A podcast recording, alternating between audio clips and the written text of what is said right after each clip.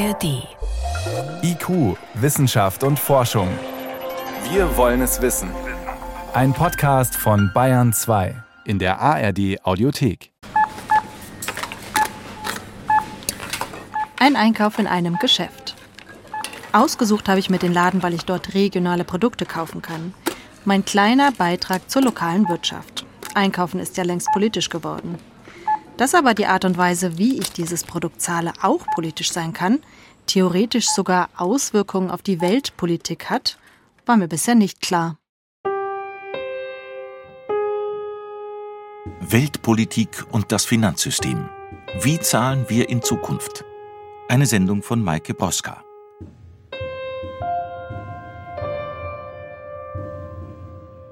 Es gibt verschiedene Möglichkeiten zu bezahlen. Bar mit Girokarte, viele sagen noch EC-Karte oder mit Visa, Mastercard oder auch mit mobilen Zahlungsdienstleistern wie PayPal oder Apple Pay. Soweit so bekannt. Das Bemerkenswerte ist, abgesehen von Bargeld und der deutschen Girokarte, sind alle Zahlungsmittel nicht europäisch. Hinter Visa und Mastercard stecken amerikanische Unternehmen, ebenso hinter PayPal und Apple Pay.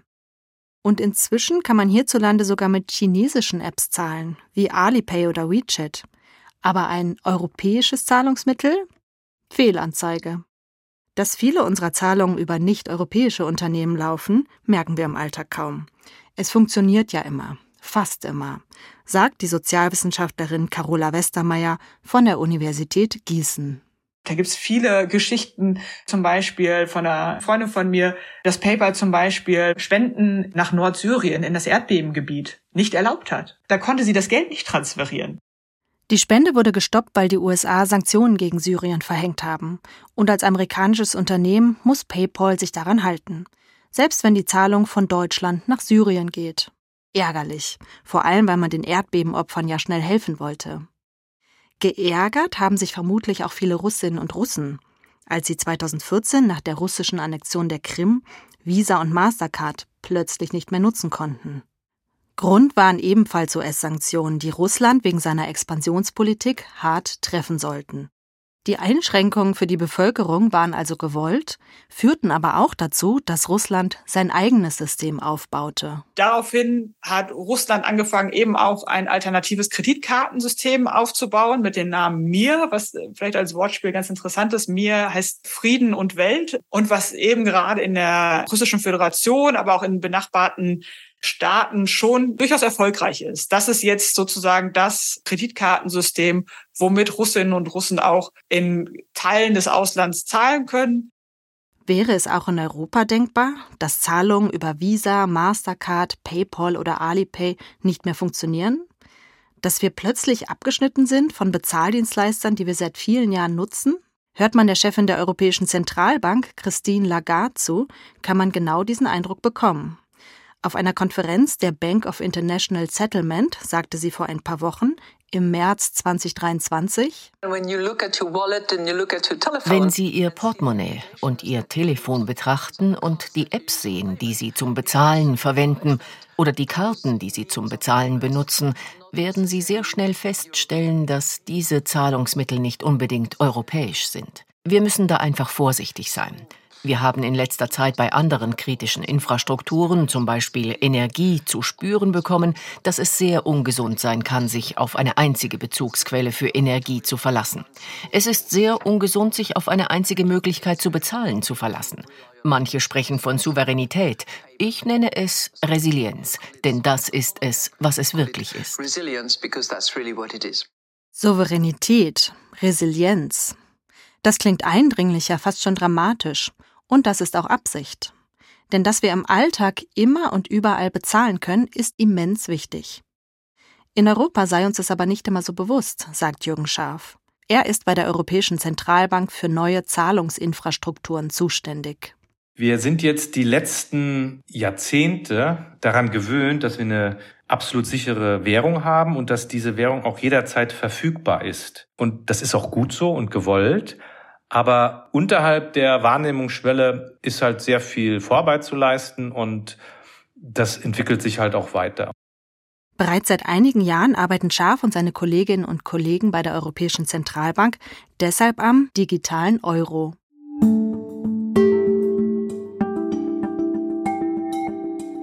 Der digitale Euro wäre ein digitales Pendant unserer Währung. Bürgerinnen und Bürger sollen ihn für Zahlungen im Internet oder mit dem Handy nutzen können, und zwar weltweit.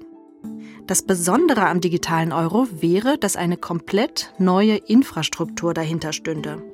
Denn die EZB selbst würde ihn herausgeben, genauso wie sie heute schon unser Bargeld, also unsere Euroscheine und Münzen herausgibt.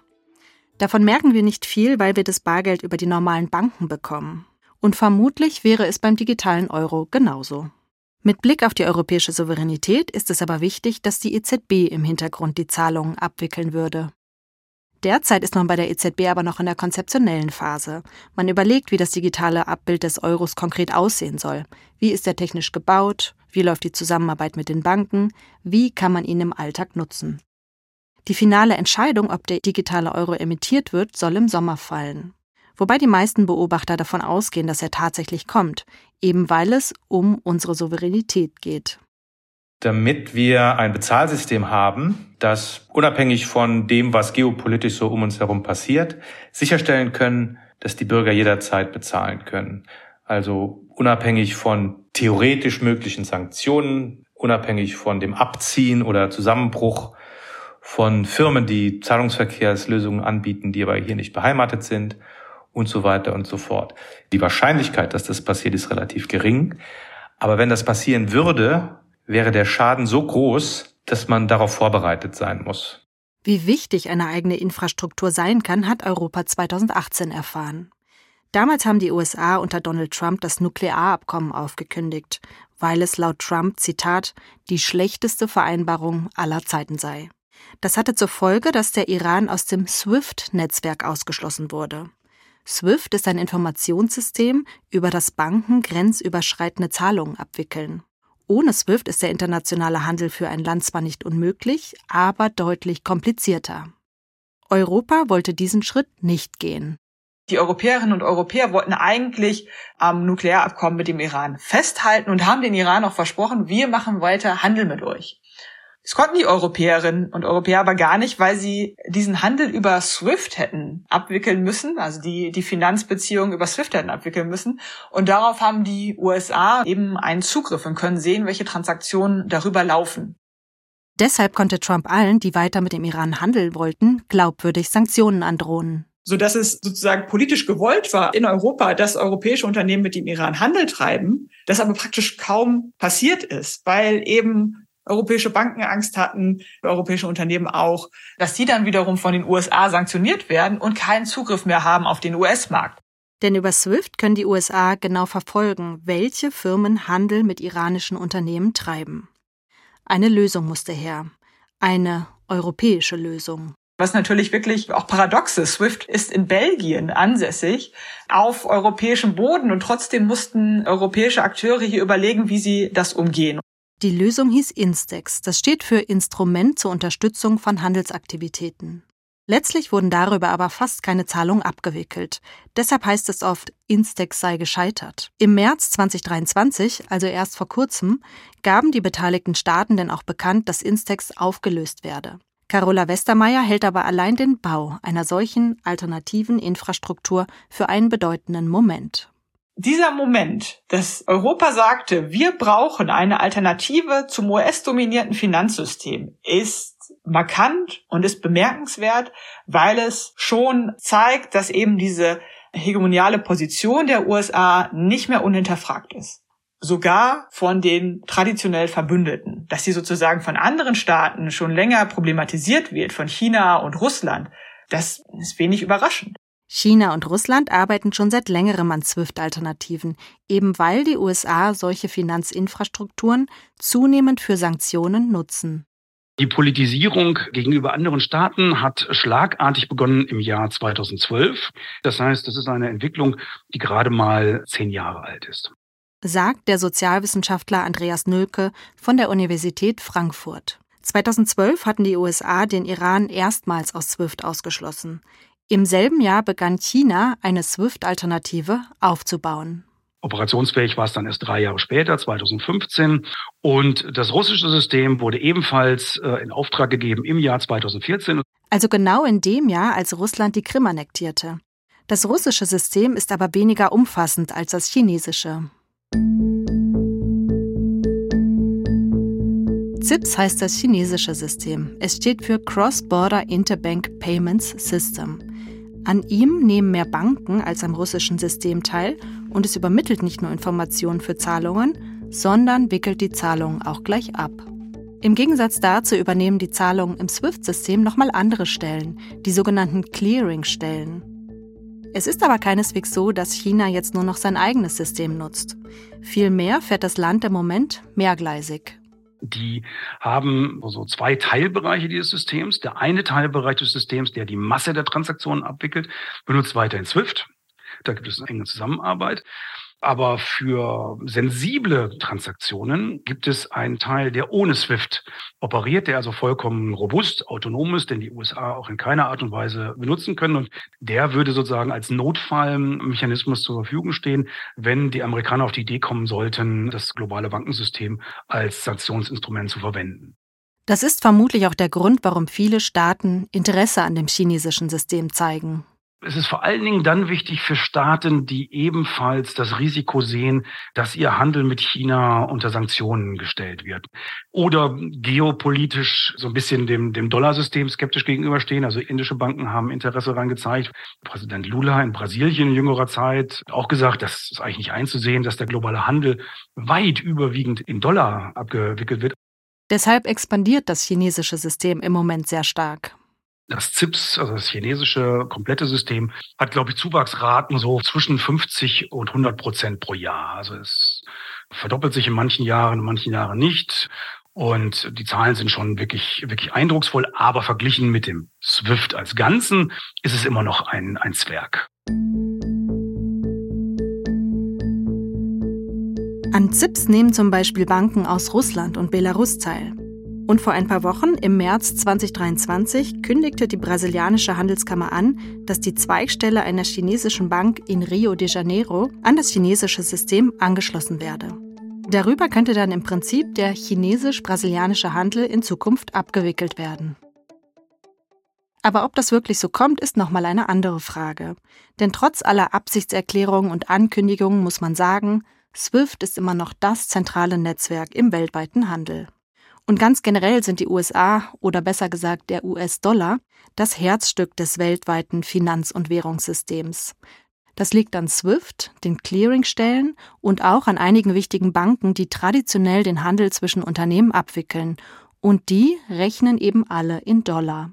Im internationalen Handel ist es nämlich oftmals so, dass wenn etwa eine, eine, deutsche Firma nach Südamerika exportiert, dass dann die Zahlungen nicht mit der südamerikanischen Währung gegen den Euro direkt sozusagen abgewickelt werden, sondern dazwischen ist eine Dollartransaktion äh, geschaltet. Mehr als die Hälfte des globalen Außenhandels wird in US-Dollar abgewickelt, sagt der Sozialwissenschaftler Stefan Eich.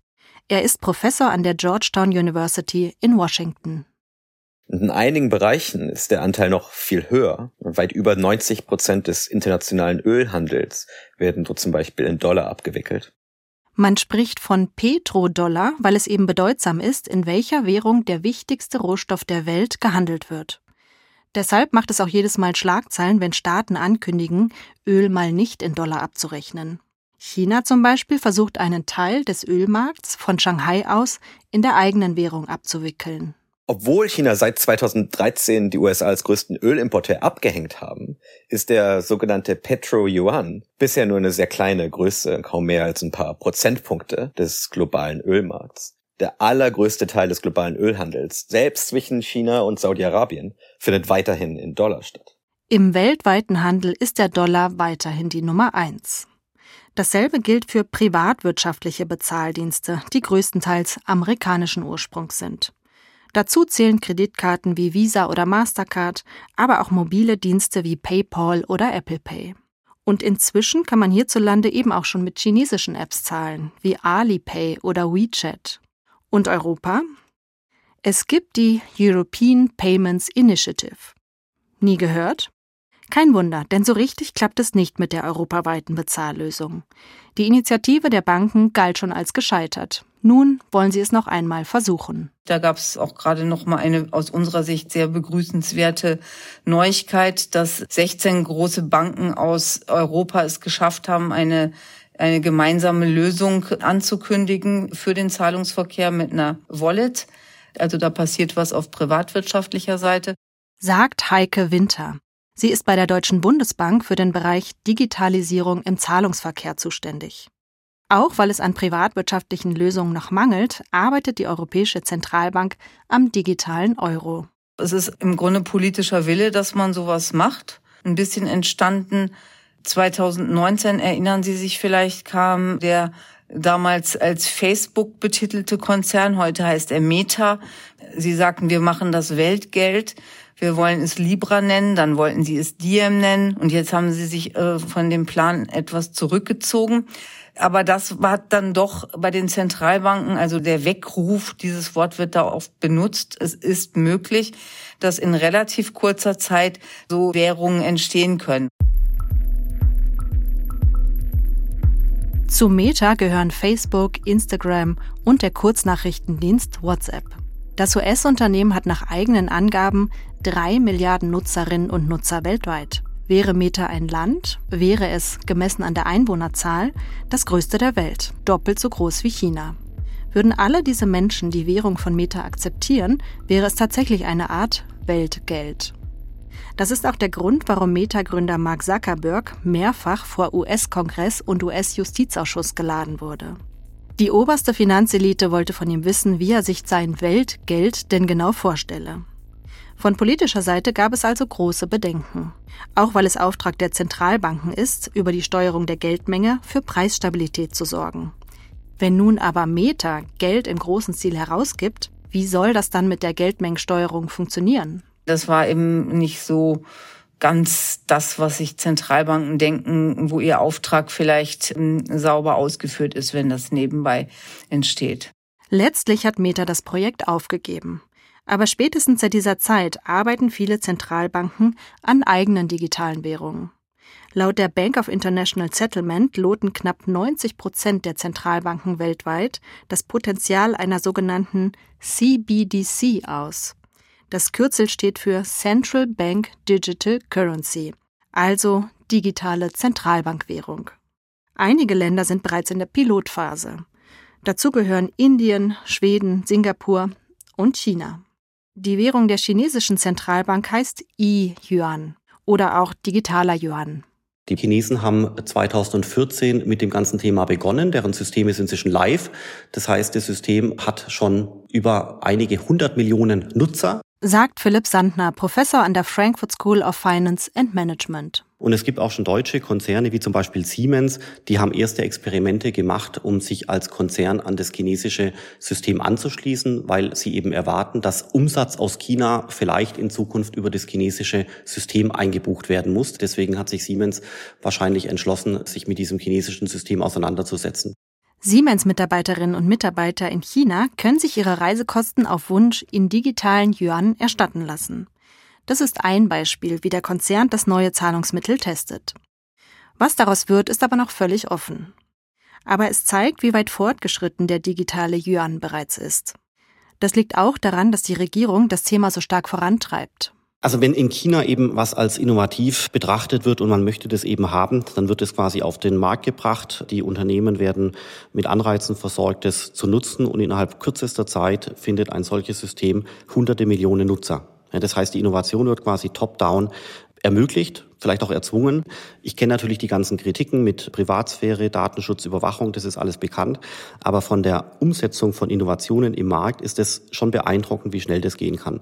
Dass Unternehmen und Zentralbanken nun digitale Währung entwickeln, liegt daran, dass es seit einigen Jahren eine neue Speichertechnologie gibt, die sogenannte Blockchain. Die stellt sicher, dass es jede digitale Münze im Internet genau einmal gibt.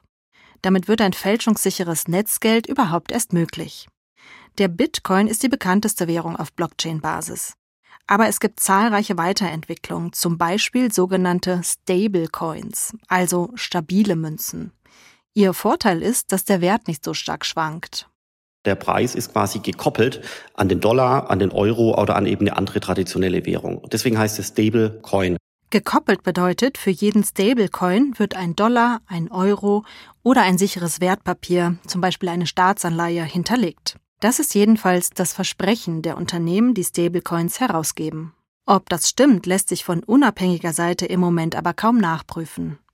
Deshalb gibt es Forderungen, die Stablecoins stärker zu regulieren, zum Beispiel unabhängige Prüfungen vorzuschreiben. Insbesondere in den USA ist das im Moment ein großes Thema, weil die wichtigsten Stablecoins an den Dollar gekoppelt sind. Und zwar ist es so, dass 95 Prozent des Marktanteiles von digitalen Währungen auf den Dollar entfallen.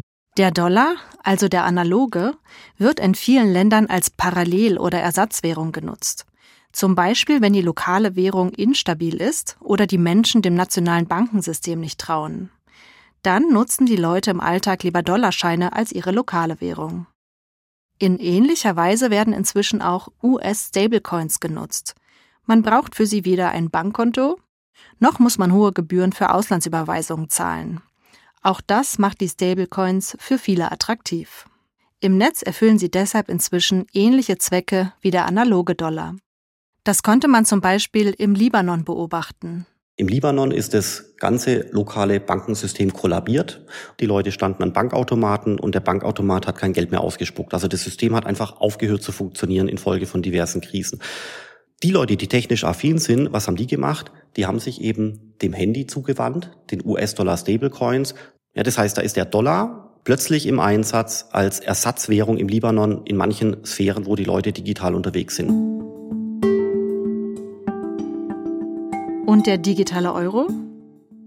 Der soll frühestens 2026 kommen, wobei die Frage ist, ob die Europäerinnen und Europäer ihn dann überhaupt akzeptieren. In einigen europäischen Ländern, auch in Deutschland, ist Bargeld immer noch sehr beliebt. Nicht nur, weil man Bargeld unterm Kopfkissen horten kann, dort sehen manche Sparer und Sparerinnen in Zeiten von negativen Zinsen ihr Geld lieber als auf der Bank, sondern auch, weil Zahlungen damit nicht nachverfolgt werden können. Anders als beim digitalen Bezahlen. Bei der Europäischen Zentralbank nimmt man diese Vorbehalte ernst, sagt Jürgen Schaaf. Wir wissen um diese Sorge und tun alles dafür, dass sie nicht gerechtfertigt ist. Wir wollen dem Schutz der Privatsphäre als Grundrecht höchste Priorität zukommen lassen. Anonymität, wie jetzt beim Bargeld beispielsweise, kann es nicht geben. Auch wegen der Gesetzgebung, was Geldwäscheverhinderung, die Verhinderung von Terrorismusfinanzierung und Steuerhinterziehung angeht. Aber kleinere Summen könnten davon ausgenommen werden. Da sind wir im Gespräch mit der Kommission, dass es einen Betrag X geben sollte, unterhalb dessen die Geldwäschechecks nicht passieren. Um solche Details wird derzeit gerungen, weitgehend unbeachtet von der Öffentlichkeit. Carola Westermeier wünscht sich deshalb mehr Aufmerksamkeit für das Thema weil jetzt wird das Ganze designt, jetzt wird überlegt, wie sieht's aus und wenn es dann irgendwie in ein paar Jahren fertig ist sozusagen, dann ist es ein bisschen schwieriger zu sagen, na hätten wir doch mal oder wäre es nicht schöner gewesen. In der Kryptoszene wird der digitale Euro oft belächelt. Zu langsam, zu vorsichtig, zu behäbig. Und es gibt ja bereits Stablecoins, wer braucht da noch das Geld der Zentralbanken? Aber wer weiß schon, was die Zukunft bringt. Vielleicht kommt der digitale Euro spät, wird dann aber breit akzeptiert, eben weil er Datenschutz ernst nimmt, wenn er es dann wirklich tut. Das könnte den digitalen Euro sogar attraktiv machen für Menschen in anderen Teilen der Welt. Wobei er mit Blick auf die Geopolitik auch noch einen anderen Zweck erfüllt. Denn hinter der Zentralbankwährung stünde eine neue Infrastruktur. Eine europäische Infrastruktur. Die würde Europa unabhängiger machen. Denn aktuell ist nicht absehbar, ob sich die geopolitischen Konflikte entspannen oder noch weiter verschärfen. So oder so, Europa sollte vorbereitet sein. Sie hörten IQ Wissenschaft und Forschung. Heute mit dem Thema Weltpolitik und das Finanzsystem. Wie zahlen wir in Zukunft?